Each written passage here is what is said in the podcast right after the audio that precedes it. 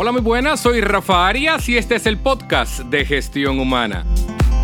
En este podcast de Gestión Humana encontrarás toda la información práctica que tú necesitas para contratar, administrar, hacer crecer y hasta desvincular de la manera correcta el capital humano de tu micro, pequeña o mediana empresa. Hoy nuestro episodio número 4 en el cual estaremos hablando sobre el subsidio por enfermedad común. Esta entrega de hoy está dedicada a Juan Carlos Rodríguez, un joven empresario responsable de Broquinza, empresa dedicada a la importación de productos congelados a la República Dominicana. El subsidio por enfermedad común es el dinero que reciben tus colaboradores mientras están discapacitados temporalmente para realizar sus labores habituales en la empresa. La enfermedad común es cualquier situación que altere la salud de tus asalariados pero que no sea producto de un accidente laboral o una enfermedad profesional. Las discapacidades ocasionadas a raíz de los embarazos se tipifican como enfermedad común, por ende el subsidio es por este concepto. Esto es diferente al subsidio por maternidad del cual hablamos en el capítulo anterior. El aviso de la enfermedad es responsabilidad de tu colaborador. En caso de que esté incapacitado para ello, deben hacerlo sus familiares o sus relacionados. Una vez tengas el aviso del estado de salud de tu colaborador, tienes que entrar a la Tesorería de la Seguridad Social y descargar un formulario que se llama Subsidio por Enfermedad Común. Debes entregárselo para que él lo lleve a su médico, lo firme y lo selle y te lo devuelva a ti.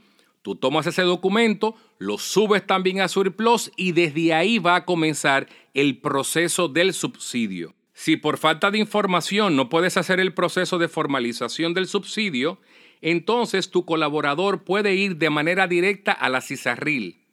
Es importante que tomes en cuenta, y en eso insisto muchísimo, tu colaborador solamente se va a beneficiar del subsidio por enfermedad y de paso tú también, si y solo si tú estás al día en tus pagos a la tesorería de la seguridad social. Insisto en lo mismo, no es una buena decisión dejar de pagar a la tesorería. Aparte de que tú asumes un montón de compromisos frente a tus colaboradores, también estás a expensa de que te hagan una demanda laboral, vas a pagar multas, vas a pagar un montón de intereses. Imagínate qué pasaría si un colaborador tuyo muere.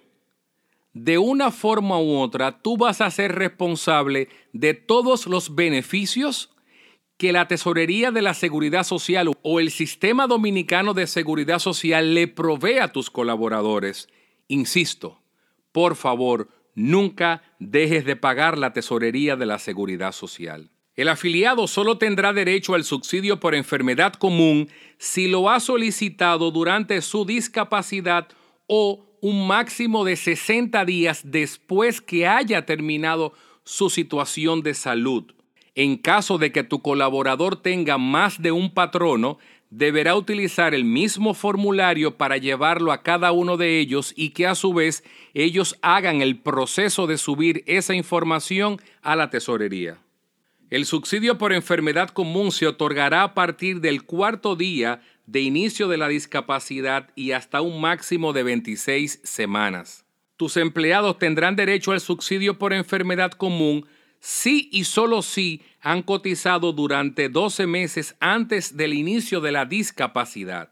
Tus colaboradores recibirán del subsidio por enfermedad un 60% del salario cotizado durante el último semestre en caso de que su inhabilitación sea ambulatoria. En cambio, si están hospitalizados solamente van a recibir el 40%.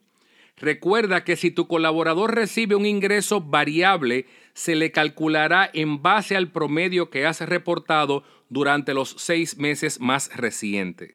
Si deseas saber el salario diario de tu colaborador para poder hacer mejor los cálculos, tienes que tomar el promedio de ingreso de los últimos seis meses que hayas reportado a la tesorería.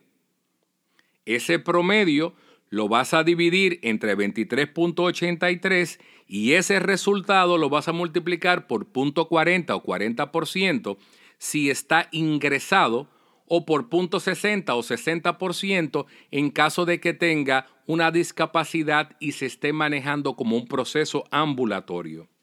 Ahora bien, existe un tope para el subsidio y el mismo es equivalente a 10 salarios mínimos nacionales, esto es 134.820 pesos. La duración del subsidio dependerá del diagnóstico que dé el médico y de lo que él sugiera, pero esa información va a ser comparada en la CISARRIL con una tabla que ellos tienen de discapacidad. Entonces, no es lo que el médico diga, es también lo que la CISARRIL tenga definido para esa dolencia. Por ende, al final del día, la CISARRIL es que va a definir la cantidad de días o semanas que va a tener de subsidio tu colaborador. Si se da el caso en el cual tu colaborador entiende o su médico que él necesita más tiempo que el que indicó la CISARRIL, ese médico deberá hacer un informe detallado y tu colaborador lo llevará a la CISARRIL para que sea evaluado su caso.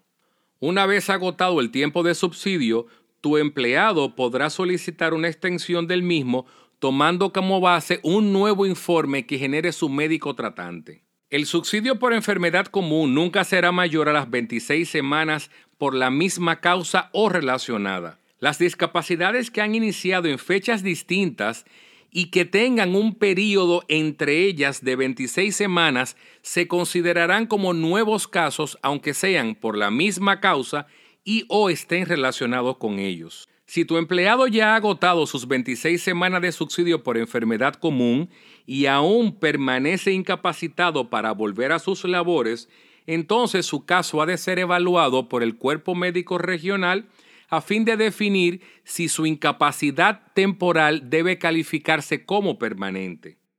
Aquellos casos en los cuales durante un año haya tres discapacidades que superen las 26 semanas también serán evaluados por la Comisión Médica Regional. El costo de la evaluación de los inhabilitados será responsabilidad de las ARS o de los fondos de pensiones autogestionados. Todo caso que sea evaluado por las autoridades y se determine que el origen del mismo es laboral, entonces de manera inmediata será remitido a la administradora de riesgos laborales. Los pagos que realice la CISALRIL mediante tu empresa no serán considerados como parte de las vacaciones ni del salario de Navidad ni mucho menos de la bonificación. El contrato de trabajo está considerado como suspendido mientras el colaborador esté disfrutando del subsidio por enfermedad. Debes mantener a tu empleado en la tesorería de la seguridad social bajo el estatus de discapacidad temporal por enfermedad común. La CISARRIL tiene la potestad de decidir si los pagos serán acreditados a la factura que tú le pagas a la tesorería mensualmente o si lo pone en tu cuenta para que tú le pagues a tu colaborador o en el caso contrario le pague directamente a él. Para que evites situaciones, te recomiendo que esperes que la CISARRIL te informe el monto a pagar a tu colaborador y durante qué tiempo. En caso de que tú ya hayas avanzado pagos a tus colaboradores, tienes el derecho de esos pagos que sean en exceso a lo que aprueba la CISARRIL, tú luego se lo descuentes, pero si es viceversa, que te están pagando ellos más, debes también devolvérselo a tu colaborador. El monto del subsidio está exento del pago del impuesto sobre la renta. Es tu responsabilidad informarle a la CISARRIL a través del surplus que tu empleado se reincorporó a sus actividades en la empresa. Es tu responsabilidad informar a la CISARRIL a través del surplus tan pronto como tu colaborador vuelva a la empresa. Ahí termina el subsidio por enfermedad común. Mientras tu colaborador está disfrutando del subsidio de enfermedad común, quedas liberado del pago de los salarios. Esto es muy importante y está definido en el artículo 22, párrafo 1 del reglamento sobre subsidio de enfermedad común. El Código de Trabajo en el artículo 50 dice lo siguiente.